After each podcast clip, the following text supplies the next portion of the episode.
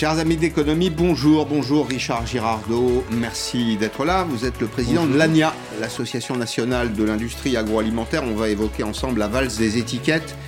Formule est connue, mais là, la valse va dans le mauvais sens. C'est ce que vous allez nous dire. En tout cas, pour vous, les industriels, les négociations prix avec la grande distribution vont se terminer fin février. Et c'est un peu la géographie des prix de notre alimentation, de nos achats. Euh, qui se joue pour euh, une année. Euh, on va voir que c'est un vrai sujet qui est un peu plus un, un sujet économique, mais, aussi un sujet de société, un sujet social. Ça dessine un peu la France dans laquelle nous voulons vivre.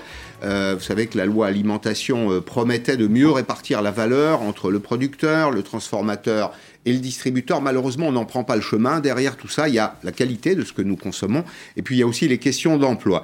Et puis juste après vous, je recevrai le maire de Rouen, euh, Nicolas Maillard-Rossignol. Nous verrons ensemble que le maire est le premier agent de terrain en période de crise aide aux plus euh, précaires, aide au commerce. Comment les mairies s'organisent Comment coopèrent-elles avec l'État, le maire d'une grande ville dans Périscope Et puis, euh, vers 16h30, euh, 35, Jacques Delarosière. Alors c'est un nom euh, que tous ceux qui s'intéressent à l'économie euh, connaissent. Il arrive avec 40 ans d'égarement économique. Jacques Delarosière, euh, quelques idées pour en sortir. C'est pas simplement un constat, c'est aussi quelques idées pour en sortir. Vous savez que Périscope, c'est l'endroit où on débat, l'endroit où on agite les idées, ce qu'on fera évidemment aujourd'hui. Richard Girardot, on va commencer par ce message qu'on nous a adressé aujourd'hui sur Twitter. C'est un fidèle de l'émission, Yves Damécourt, qui euh, a été maire, d'ailleurs au passage, mais qui est aussi euh, producteur de vin, et qui témoigne, c'est une sorte de témoignage vivant, puisqu'on parle de prix, la grande distribution qui a vu ses parts de marché augmenter en 2020 grâce aux décisions du gouvernement d'Emmanuel Macron, se retourne maintenant vers les producteurs, tous producteurs confondus manifestement, pour leur dire nous avons vendu un peu plus de vos productions. Vous allez donc nous consentir des baisses de prix. Vous confirmez? Oui, je confirme. Les, motifs sont un peu différents, mais il faut se dire que les ménages étaient trois repas par jour au domicile. Donc la, flambée, que ce soit du vin et d'autres produits évidemment, ça vient aussi de la consommation logique, pas normale, logique, pendant cette période. C'est évident. Mais, l'attitude de la distribution correspond à ce témoignage, même si les causes sont multiples. Alors, euh, la consommation, c'est vrai qu'en 2020, elle a euh, connu euh, des évolutions assez sensibles, c'est lié au mode de vie, c'est lié au, confinement. J'ai fait une petite liste des, des produits et des services qui ont plutôt bien marché. Regardez ce premier élément, les ordinateurs, on en a vendu beaucoup plus, évidemment, c'est lié au télétravail. Euh, les bandes dessinées se sont bien vendues. Le bricolage, les articles de bricolage, de jardinage ont explosé. On s'est recentré sur la, maison. C'est un peu le même esprit que vous évoquez, hein. c'est-à-dire qu'on a vécu chez soi pendant une partie de l'année euh, importante. Et puis les lessives et les détergents. Alors c'est plus les détergents.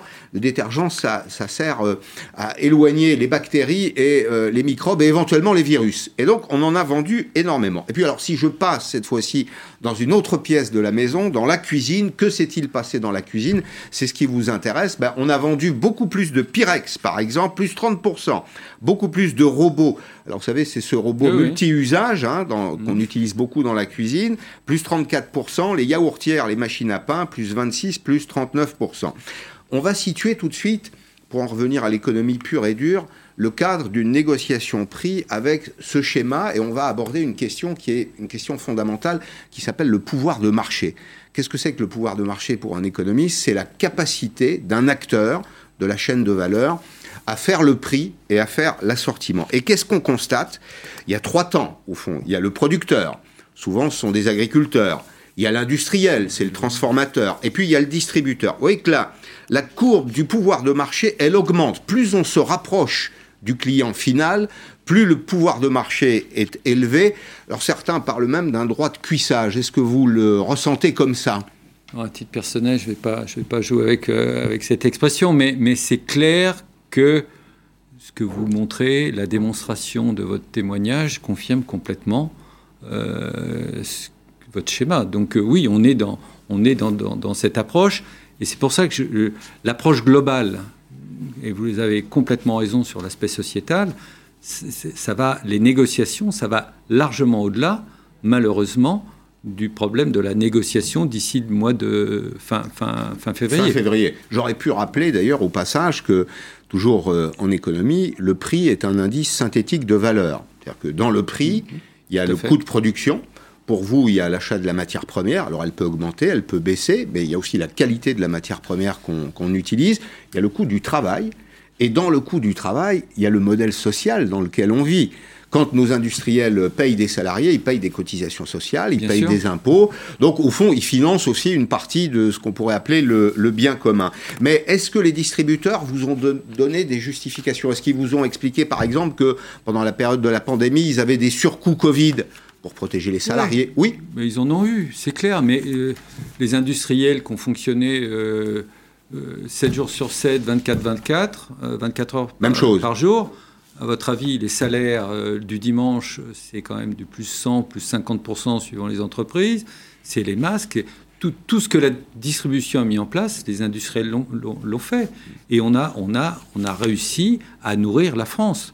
Je veux dire, euh, le premier qui a nourri la France, c'est son, ses métiers de l'agroalimentaire mmh qu'on réussit à fournir euh, sans rupture, avec, avec, des moments difficiles, forcément. Quoi dans certaines sorties de caisse, euh, certaines personnes achètent 32 paquets de pâtes. Donc c'est vrai qu'un ça n'a pas duré longtemps, ça, non? Ça a duré 15 jours. Ouais. Ça a duré 15 jours, mais 15 jours qui déstabilisent complètement la chaîne logistique de, du marchand de pâtes, hein, pour, être clair avec vous. Alors avec les pâtes, tiens, on va, on va prendre cet exemple. Les pâtes, c'est à plus de 95%, vous m'arrêtez si je me trompe, du blé dur oui, c'est ça. C'est ça. Le, Le, blé dur, quel est son prix cette année? Est-ce qu'il a augmenté? Il a augmenté entre 15 et 20% blé dur français, je précise, hein, euh, puisque la plupart des gens qui, sont, qui font des pâtes en France utilisent du blé dur français. C'est une augmentation de 15% sur un prix de revient, globalement, le prix de revient matière, qui correspond à 80-85% d'un paquet de pâtes. Quand vous achetez un sachet de pâtes, il y a 80 à 85% prix de revient qui est la matière, mhm. suivant les, Donc ça, ça, a augmenté, le prix de, l'approvisionnement a augmenté. Qu'est-ce qu'on vous demande là, par exemple, sur les ah, pâtes Ce marchand de pâtes, j'ai le témoignage euh, sous les yeux, c'est euh, on lui demande moins 4%. Donc par rapport à un produit qui est euh, à 15% d'augmentation et qui représente 85% ou 80% de sa matière première, on lui demande moins 4. Moins 4 sur le tarif de l'année précédente. Comment, comment fait-il? Comment fait-il? D'abord, est-ce qu'il fait? Est-ce qu'il peut Question au passage. Est-ce qu'il peut s'en passer de la grande distribution? Ah, Le client qui lui demande ça, c'est un client. Il pèse 20% de son chiffre. 20% de son chiffre, il peut pas s'en passer. Il peut, il peut absolument pas s'en passer. Quand je lui ai au téléphone, il, avait la voix qui tremblait. Donc, donc c'est, des problèmes humains à la clé. Ce sont ses salariés derrière. L'industrie agroalimentaire qui a été plutôt une industrie positive pendant cette année-là, qu'on soit très clair. Précieuse. Précieuse, et, elle a réussi une belle année, à part l'exception du hors domicile, évidemment, mais le, cette, cette, cette, activité, elle, a fait le boulot. Elle a fait le boulot et on a créé de l'emploi. Mm. On a créé quasiment 2000 emplois sur l'année 2020. Mm. On est la seule. L'industrie a perdu 250 000 ou 300 000 euh, salariés euh, sur l'année 2020. Nous, on a créé 2000 emplois. Dites-moi, euh, si je ne m'abuse, il y a bien une loi qui s'appelle la loi euh, alimentation. Egalim. Les États généraux, c'est le produit des États généraux de l'alimentation. C'est ça même. Bien. Les États généraux de l'alimentation, d'abord, c'était sous la houlette de l'État. Et l'idée, c'était de mieux partager la valeur entre les uns et les autres. Pourquoi? C'est pas simplement pour le plaisir d'un partage plus équitable. C'est aussi, rappelons là encore une, une loi d'airain de l'économie, c'est quand il n'y a plus de récompense du producteur, il n'y a plus de production. Autrement dit, euh, bah, si vous ne payez pas les paysans français au prix des coûts de production, ils vont disparaître et puis on sera dépendant euh, de l'alimentation euh, que nous fournirons d'autres fournisseurs, peut-être moins regardants et moins, moins qualitatifs. L'État, il n'est pas garant là de ce qui devrait être, ah, c'est-à-dire... Il, est extrêmement actif. On a, on a, on a la chance, globalement, d'avoir deux ministres, l'industrie et surtout l'alimentation et l'agriculture, qui sont extrêmement actifs, qui mettent une pression énorme sur tous les acteurs. Que je sois très clair avec vous, tous les acteurs ont la pression du ministère. Ça se traduit comment?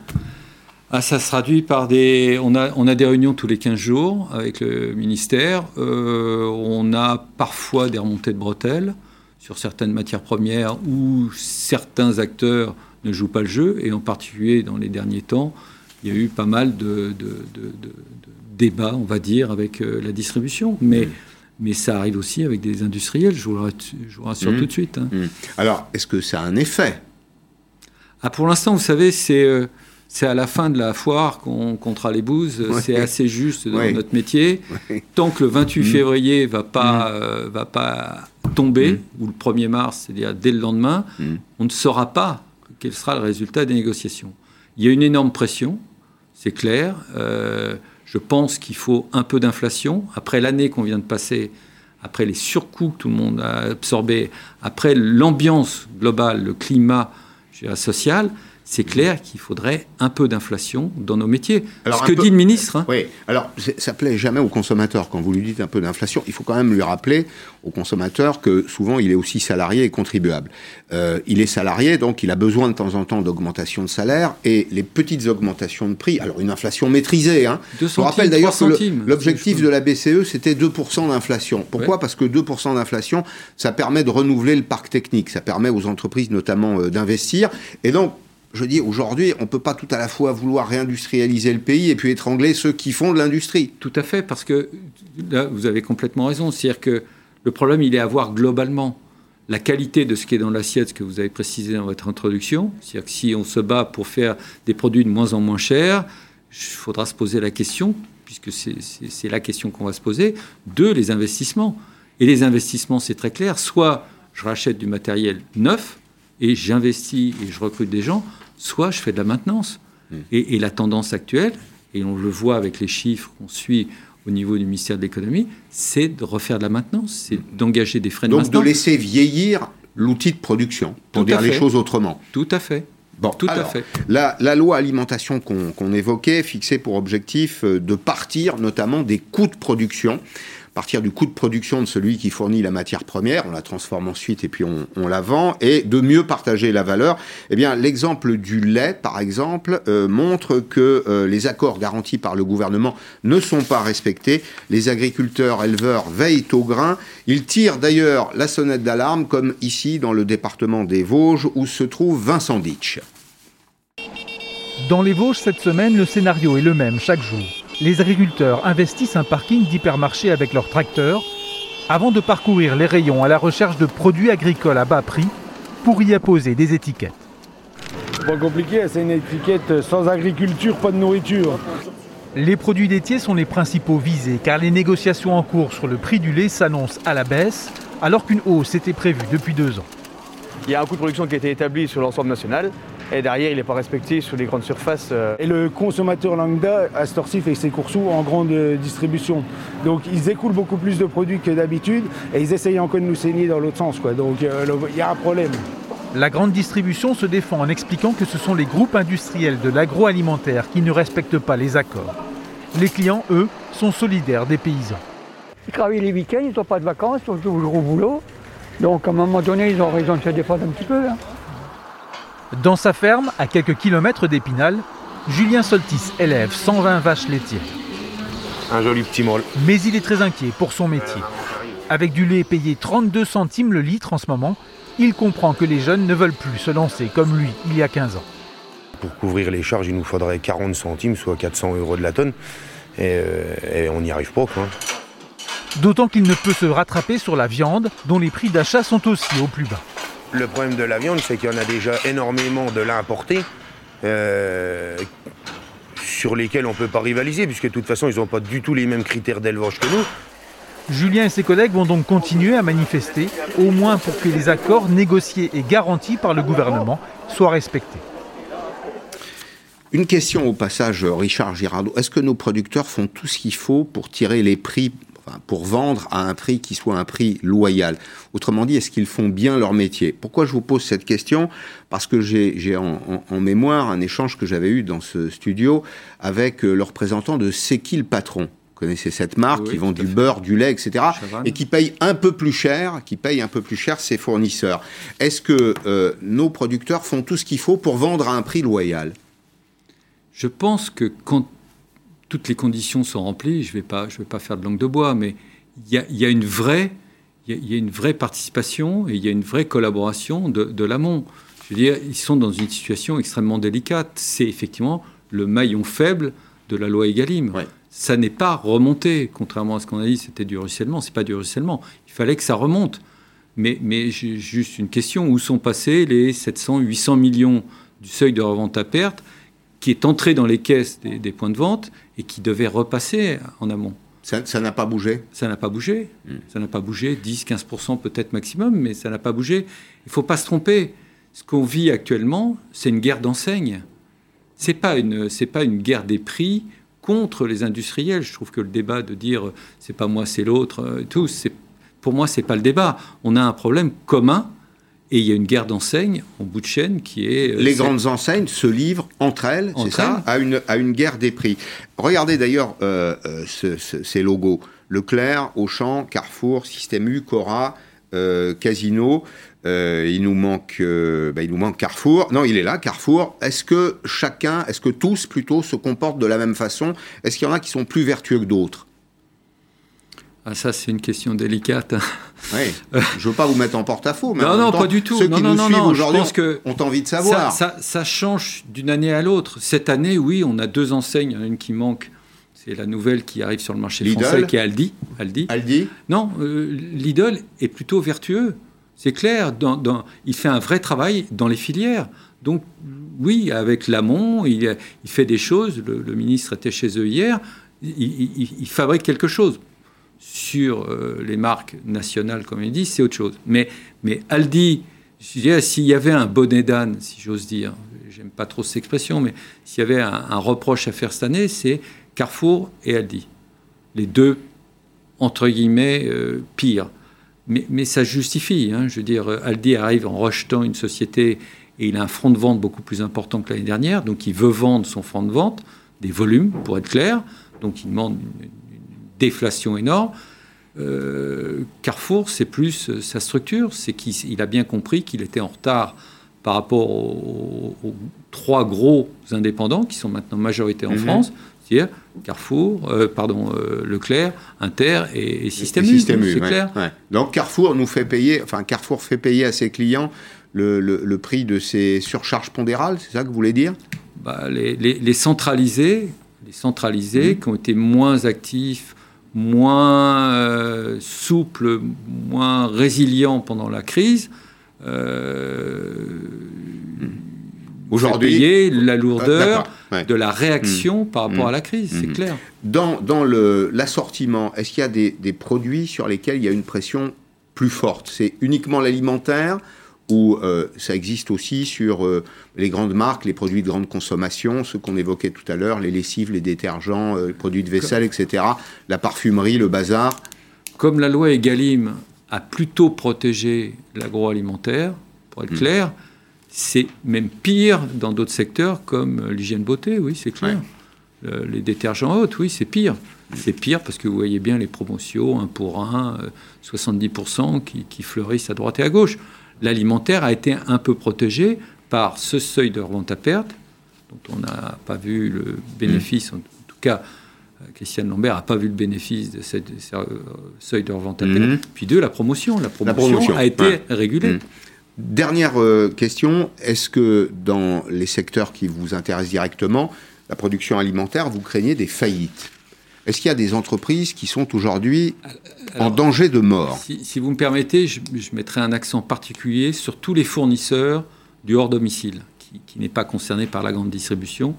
Toutes ces sociétés, je pense aux petits brasseurs, euh, les brasseurs indépendants, les start-up qui se sont lancés, le café qui se vend via des forces de vente spécifiques, et, sont à l'arrêt, les fromages euh, AOP, tous les produits un peu haut de gamme qui correspondent à notre à, notre savoir-vivre français, toutes ces sociétés-là sont en énorme danger. Oui, c'est clair.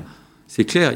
certains vont disparaître, euh, d'autres vont se regrouper. Il va y avoir des regroupements dans l'agroalimentaire. Dans ce secteur, c'est ultra important. Des, petits brasseurs vont disparaître. C'est très clair. Bien. Merci euh, Richard Girardot. Je, retiens donc que cette année, les étiquettes seront euh, au même niveau que l'an dernier, voire en dessous.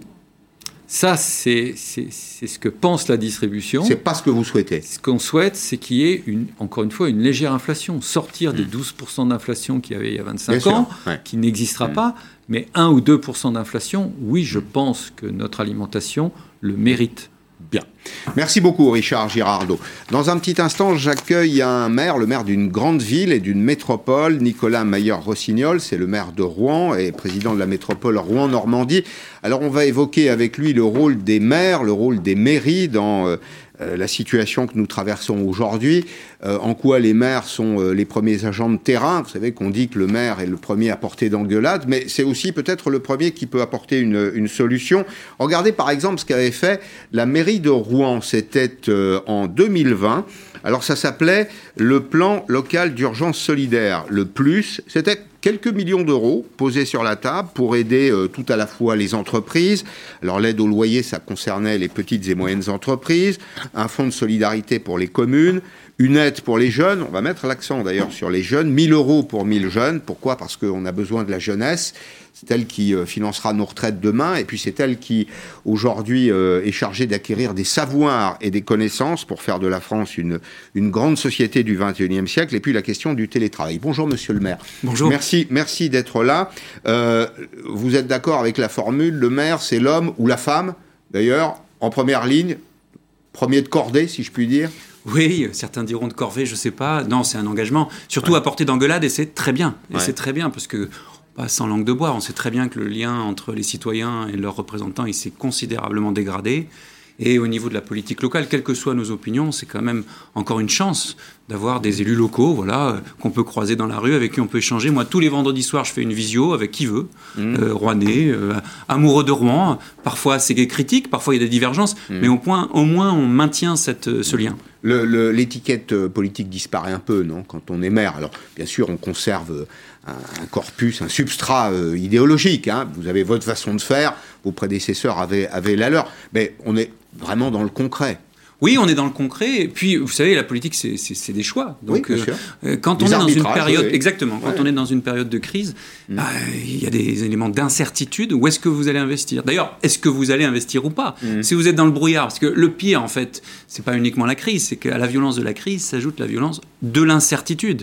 Et donc, qu'est-ce que vous faites? Est-ce que vous investissez? Et si oui, dans quoi? Dans la culture. On avance dans la culture, on les soutient ou pas? Mm. Sur la santé, sur les solidarités. Donc oui, il y a quand même des choix. Mais c'est vrai que au niveau local, euh, il faut être évidemment toujours à l'écoute, et puis vous êtes le maire de tous les, habitants, tous les citoyens. Mhm. Alors, vous ne serez pas étonné si je vous parle un peu de vaccination, parce que, évidemment, vous êtes au contact du, terrain. Euh, les vaccins en Normandie, ben, il y a trois jours, alors on a des chiffres d'il y a trois jours, vous allez nous dire si... Euh, il faut les compléter, c'était 136 546 personnes vaccinées. Oui, c'est à peu près ça. Une, une, grande partie pour la première dose, une plus petite partie, plus modeste pour, euh, pour la deuxième dose. Et puis en Seine-Maritime, euh, il y a 14 centres de vaccination, dont 5 à Rouen. Comment ça se passe d'ailleurs dans ces centres? Et qu'est-ce que vous faites, vous, pour aider à euh, optimiser les flux, si je puis dire? Alors dans l'agglomération rouennaise, il y a 7 centres.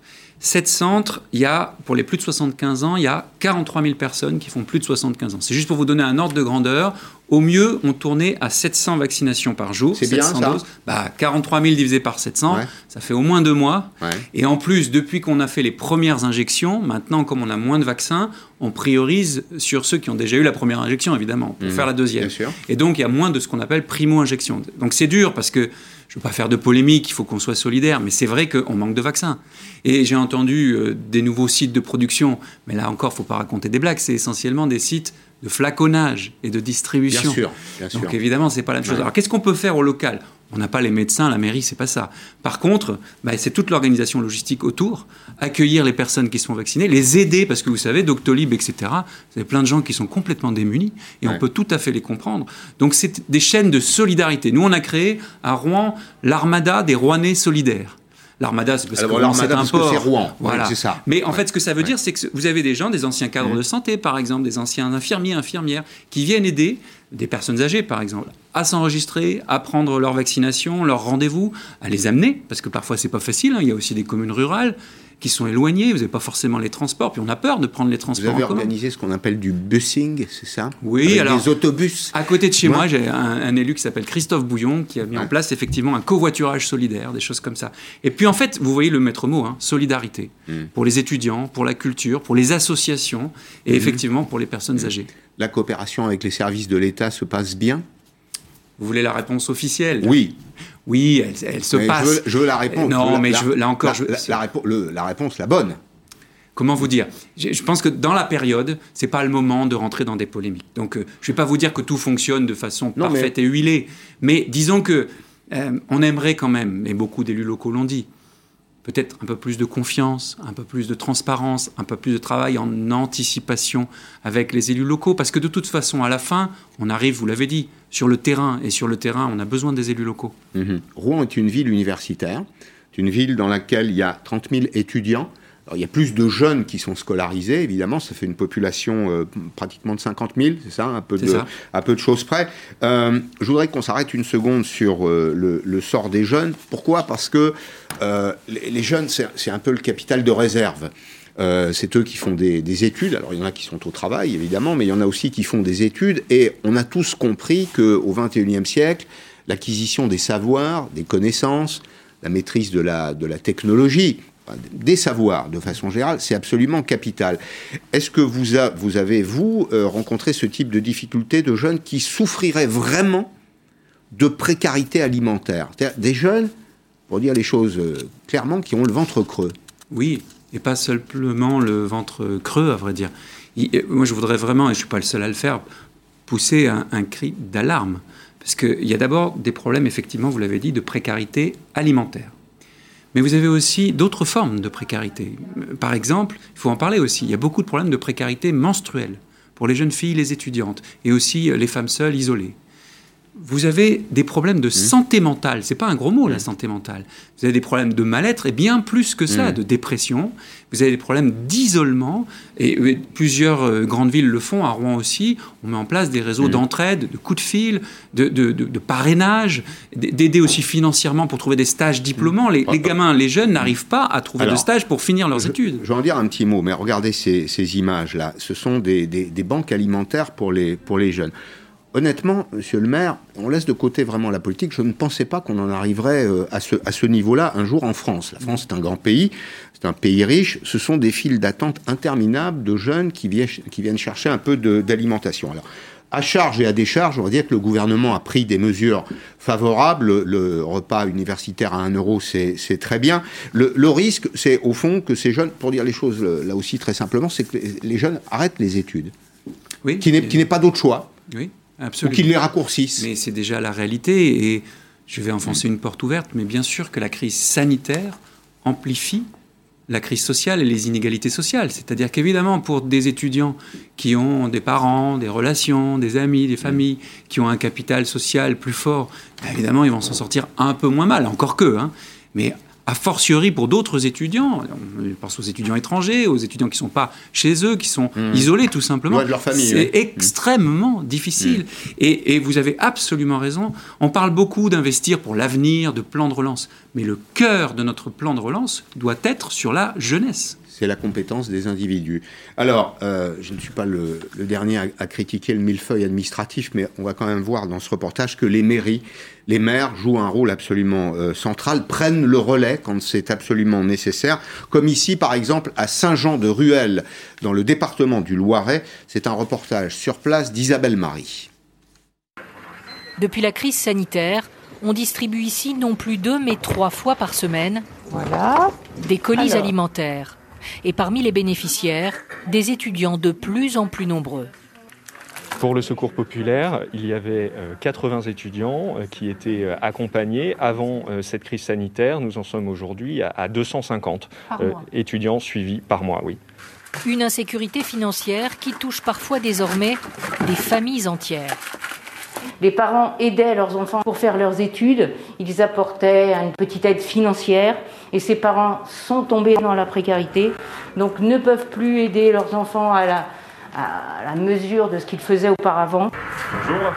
À Saint-Jean-de-la-Ruelle, une aide exceptionnelle est donc proposée par la municipalité à tous les étudiants de la commune. 100 euros Une aide tout aussi bienvenue pour cet étudiant, même s'il vit chez ses parents. Pour un étudiant en droit, on étudie beaucoup avec les, codes, code de commerce, code pénal, code civil. J'en ai un ici. Là, vous voyez, le prix d'un code, c'est euh, environ 60 euros. Ça veut dire que 100 euros, euh, c'est dire que 100 euros, ça sert.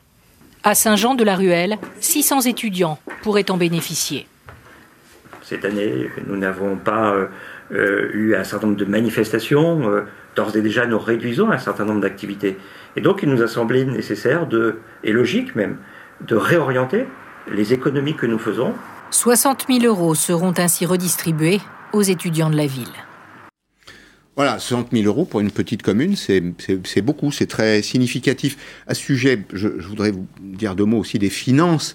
Euh, est-ce que vous avez été euh, compensé des baisses de dotation Est-ce que euh, vous aurez cette année suffisamment dans les caisses? Vous êtes le maire d'une grande ville pour faire face aux engagements qui sont les vôtres. À Rouen, on peut s'appuyer sur une très bonne gestion de mes prédécesseurs. On peut les en remercier, parce que quand on est en crise comme ça, heureusement qu'on a des finances saines. Mais elles ne sont pas extensibles infiniment, évidemment. Pour vous donner un ordre de grandeur, on a eu notre épargne brute, c'est-à-dire ce qui nous reste quand on fait la différence entre nos dépenses euh, quotidiennes et nos recettes. On a eu une baisse liée à l'impact Covid sur 2020 de l'ordre de 25 à 30% Donc on mange de l'ordre de un quart, un tiers de notre épargne brute en une année avec l'impact Covid. Donc on peut absorber ça un peu.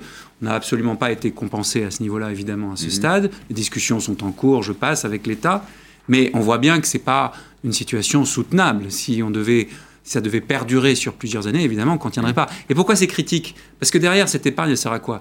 Ben, Elle sert à investir. Derrière, c'est l'investissement public, c'est-à-dire des marchés, c'est-à-dire de l'emploi, la qualification et des entreprises sur le territoire. Est-ce que vous avez tenu vos délais de paiement?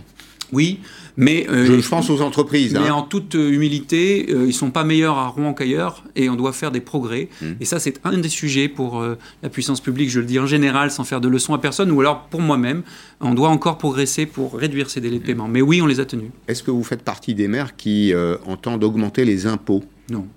Non, parce que c'est pas nécessaire. C'est ce que j'expliquais. On a une situation financière aujourd'hui qui nous permet d'agir et même d'investir. D'ailleurs, on a même augmenté l'investissement. Vous savez, si vous êtes dans l'incertitude, vous êtes sur un bateau, dans le brouillard, vous faites quoi hmm. Soit vous attendez que le brouillard se dissipe, hmm. bon, mais vous pouvez attendre longtemps. Hein. Soit vous dites, ben, on tient le cap, on avance et on va sortir du brouillard. Hmm. C'est ce qu'on a fait. Nous, on a augmenté d'un tiers l'investissement public. On n'est pas les seuls. Hein. Mais c'est une stratégie qui présente certains risques. Mais on le fait parce qu'on a besoin de cette relance. Enfin, une question un peu personnelle. Vous êtes un jeune élu, c'est ça?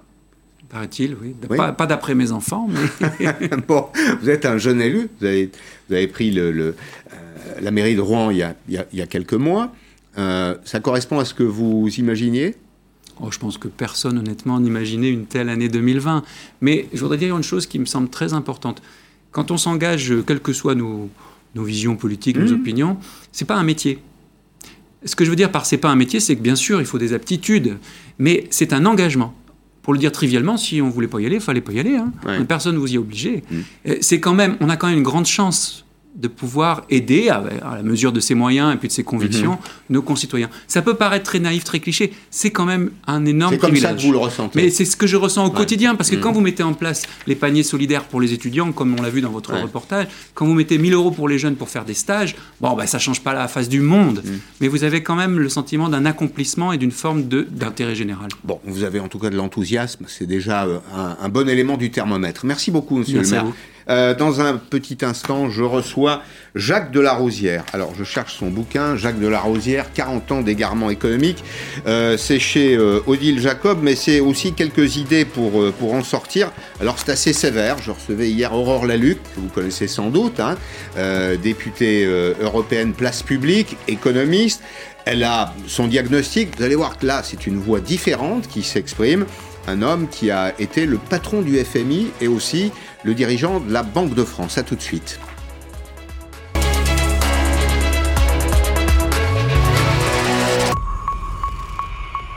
Profitez de votre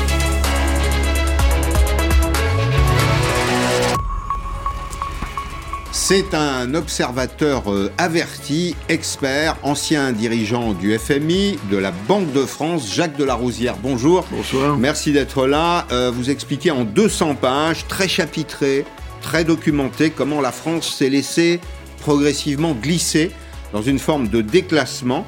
Mais euh, dans ces 40 années d'égarement économique, vous avez aussi puisé quelques idées utiles qui peuvent servir à la, à la reconstruction, des pistes de réflexion pour, pour demain. alors, j'ai d'abord cette question. Vous avez peut-être vu, comme moi, que Elon Musk le patron d'une grande entreprise américaine, a fait flamber une monnaie virtuelle. Vous avez été patron de la Banque de France, c'est le Bitcoin, il en a acheté pour un milliard et demi de dollars. Bon, c'est pas le bout du monde, mais ça fait quand même un peu d'argent. Il promet qu'on pourra bientôt acheter ses voitures, ses voitures électriques, et s'offrir ses voyages dans l'espace avec des bitcoins. Est-ce qu'il y a un danger pour les monnaies euh, historiques telles que nous les connaissons? Non, je ne crois pas qu'il y ait un danger parce que ce le Bitcoin dont vous parlez là, euh, c'est un objet de marché, c'est un objet spéculatif. C'est ça. Tandis que la monnaie, c'est tout à fait le contraire. Montesquieu disait, la monnaie, c'est la valeur de base, c'est l'étalon de tout ce qui se produit et de ce qui se transacte. Et donc, euh, un étalon, c'est comme le maître euh, euh, qui est préservé à Sèvres.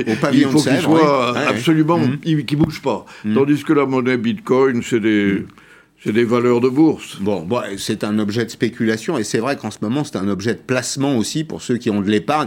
Bon, euh, il y a toujours un risque quand on fait de l'épargne. C'est assez risqué. Hein. Alors j'en viens, c'est assez risqué. Je retiens le diagnostic euh, du docteur euh, de la Rosière. 40 ans d'égarement économique et après avoir lu votre livre, je note que le tournant pour vous, c'est le tournant des années 70.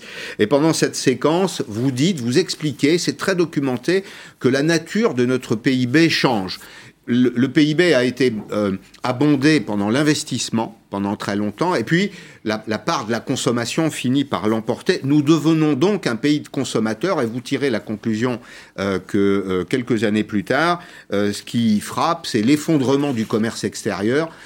Est-ce que cette situation, c'est toujours celle d'aujourd'hui, un pays dans lequel finalement c'est la consommation qui dicte la création de valeur. Oui, tout à fait. Vous avez bien synthétisé l'étude.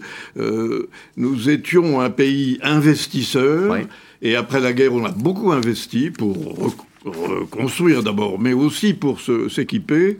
Et à partir de la fin des années 70, on, on a commencé à se désindustrialiser, à entrer dans une économie de service et une économie d'endettement et de distribution. Et nous en payons maintenant le, prix, parce que quand nous nous comparons à des pays qui n'ont pas eu cette même évolution, qui ont continué à avoir une industrie, à s'équiper, à investir, on s'aperçoit qu'on est fragilisé. Et, donc, euh, c'est bien l'évolution qui s'est produite. Regardez l'industrie. On avait, euh, à la fin des années 70, on avait une industrie qui représentait 15 à 17% du PIB français. Aujourd'hui, c'est 5 Les Allemands, c'était 24, c'est toujours 24%. Donc, si vous voulez, on, sait, on est un pays en voie de désindustrialisation.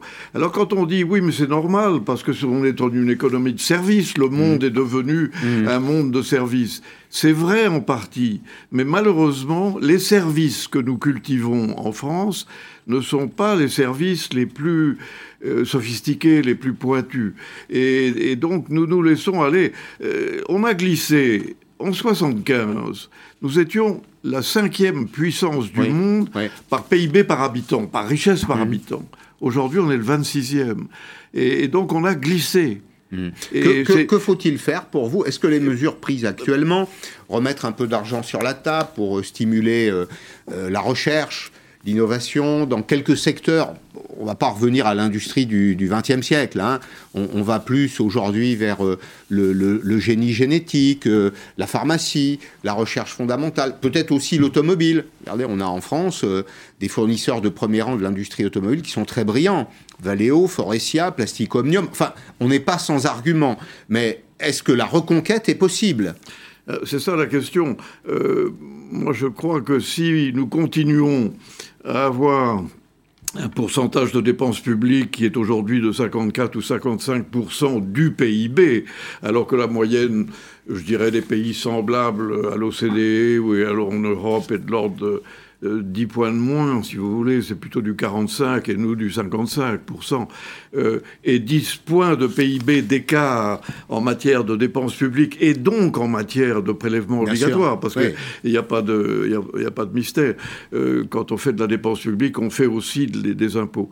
Et, donc, le fait d'avoir 10 points de PIB de plus en charge publique, en, obésité administrative, fait que lorsqu'on s'adresse à la question que vous posez, c'est-à-dire est-ce qu'on peut moderniser notre appareil mmh. industriel, on, est très handicapé. Et, et, donc, moi, je préconise dans ce livre qu'on revienne à un étiage normal, pas austère, mais normal de mm. dépenses publiques. Il n'y a pas de raison qu'on ait 10 points de public. Mais on, dépense trop ou on dépense mal? On dépense trop et mal. Les deux. Alors qu'il faudrait dépenser un peu moins dans l'administration euh, hiérarchique, si vous voulez, et plus dans l'investissement public. Et ça, c'est un, changement de qualité que je préconise dans, dans, le livre et qui nous arrangerait beaucoup. Donc, je pense qu'il faut être raisonnable, il faut réduire un peu l'obésité administrative française et se permettre, avec la mmh. ressource qui sera ainsi dégagée, pour, pour, faire les investissements nécessaires. Nous souffrons d'un manque d'investissement. Alors, vous évoquez aussi la question de l'emploi. La France est un mauvais élève dans ce domaine. Vous publiez notamment, vous rappelez les chiffres du, taux d'emploi. le, taux d'emploi, c'est le nombre de personnes au travail sur la génération des gens en âge de travailler, pour dire les choses simplement. Et quand on se compare, alors pas avec nos voisins, mais avec l'Union européenne, l'Union européenne, c'est 73,2% des gens en âge de travailler qui travaillent. Chez nous, c'est seulement 65%. En revanche, vous dites, et là j'ai besoin d'un mot d'explication, nous avons un atout, c'est notre démographie. En quoi peut-elle nous être utile? Eh bien, elle nous est utile parce qu'elle fournit des jeunes alors malheureusement, le taux d'emploi n'est pas fameux et ces jeunes ont beaucoup de mal à trouver un emploi, ce qui est totalement anormal. Quand vous êtes jeune mm. et que vous avez de l'énergie et que vous avez eu un enseignement, ben, normalement, on trouve un emploi. En France, c'est très difficile de trouver un emploi. Et pourquoi c'est difficile? Pour les raisons que j'ai indiquées dans le livre, et qui sont que les entreprises recrutent peu relativement à leur collègues, si vous voulez, leurs comparables en, Europe et dans le monde. Et elles recrutent peu parce qu'elles ont du mal à survivre, elles ont du mal à investir, et donc elles ont du mal à recruter. Mm. Alors, euh, tout, tout, est dans tout. Et, et je pense que c'est une grande tristesse, moi je l'éprouve ainsi, que de voir des jeunes qui arrivent sur le marché de l'emploi, qui n'y accèdent pas parce que c'est trop difficile de trouver mm. un contrat à durée indéterminée, ou même un contrat à durée déterminée, mais qui soit mm. valable. Et, et donc, euh, euh, le problème de l'emploi, il est là. Alors, vous évoquez aussi euh, la question de l'éducation. J'ai été très intéressé par les pages que vous avez écrites sur l'éducation. Sur On est d'accord pour dire que l'intelligence individuelle et collective, c'est un peu notre pétrole à nous. Euh, c'est ce qui peut nous permettre d'être différents des autres. Euh, et en France, d'ailleurs, on a des cerveaux bien faits, puisque vous l'avez constaté comme moi, les dirigeants des euh, laboratoires ou des entreprises de recherche aujourd'hui, notamment dans le domaine de la génétique, sont des Français. Donc c'est bien que en France, il y a du talent. Mais vous relevez cet élément qui est particulièrement alarmant, qui devrait euh, sonner comme un avertissement. Après neuf années d'enseignement, dites-vous, un élève sur cinq ne maîtrise pas la trilogie de base, lire, écrire, compter. Eh oui, c'est ça le. Mais c'est, le, chiffre est épouvantable, c'est terrible. Eh oui, mais c'est, vous avez mis le doigt sur ce qui est peut-être le plus grave dans ce diagnostic. Et, et quand vous faites des comparaisons internationales, vous voyez que la France n'est pas bien placée. Et moi, je pense qu'il faut faire un effort au niveau de l'enseignement primaire et même des maternelles. Parce que euh, ce que la psychologie moderne enseigne maintenant, c'est que c'est dans les toutes premières années de la vie mmh. d'un enfant c'est dans les toutes premières années que se structure cet enfant, euh, qui, va être adapté plus ou moins bien à la mmh. société. Mmh. Et donc, euh, on est pas mal placé internationalement sur le secondaire, sur les lycées, mais on n'est pas mmh. bien placé sur le, primaire. Alors, le gouvernement euh, actuel, Blanquer, a... Le, ministre Blanquer. hein. Oui, il a poussé ça, le ministre de l'Éducation nationale. Il a bien fait. Mais il va falloir aller plus loin et euh, renforcer notre euh, enseignement primaire et en maternelle. Mmh. Alors, euh, euh, c'est tout ça, c'est des choses de longue haleine. On peut pas le faire. Non, c'est pas du jour au lendemain. Mais, mais euh, ce qu'il faut dans la vie, dans la vie personnelle comme dans la vie collective, c'est avoir un axe, c'est avoir un cap, c'est se dire ce que je fais sur le primaire, c'est bien. Alors je vais continuer. Mmh. vous comprenez ce que je veux dire? Ce que je fais en revanche mmh. pour multiplier les strates administratives dans les hôpitaux, c'est pas bien. Alors je vais arrêter de faire ça. Autrement dit, il faut avoir des axes. Et ce livre n'a pas de prétention parce que toutes ces recherches sont en fait des recherches assez connues. Mais euh, il faut, il dit une chose, il dit il n'y a pas de raison que la France se laisse glisser vers le bas tout le temps. C'est, on est intelligent, on a des, ingénieurs, on, est, euh, on a une culture extraordinaire, on, a, on est le phare intellectuel du monde d'un certain point de vue. Et donc, c'est pas normal qu'on se laisse glisser dans toutes ces choses qui sont des choses qui, où on n'a pas besoin d'être Einstein pour les faire bien. Et, et, donc, euh, euh, il y a quelques idées. Alors, je recommande. Je recommande la lecture du ah ben, livre. c'est à moi de le faire. Oui. Ah, c'est à moi de le faire. Et moi, je le fais vraiment de, de bon cœur parce que je traite ici l'économie au, quotidien, mais je dois dire que c'est un remarquable euh, outil de, synthèse. Tous les éléments sont là, il y a des graphiques, il y a une analyse qui est une, analyse des difficultés que nous rencontrons, puis il y a aussi des pistes, des pistes pour en sortir. Merci beaucoup, Jacques de la Rosière. Longue vie à votre, à votre ouvrage, 40 ans d'égarement euh, économique et grand succès évidemment. Merci de nous avoir suivis. Arlette Chabot dans moins de 5 minutes. À demain, 16h en direct sur LCI. À demain.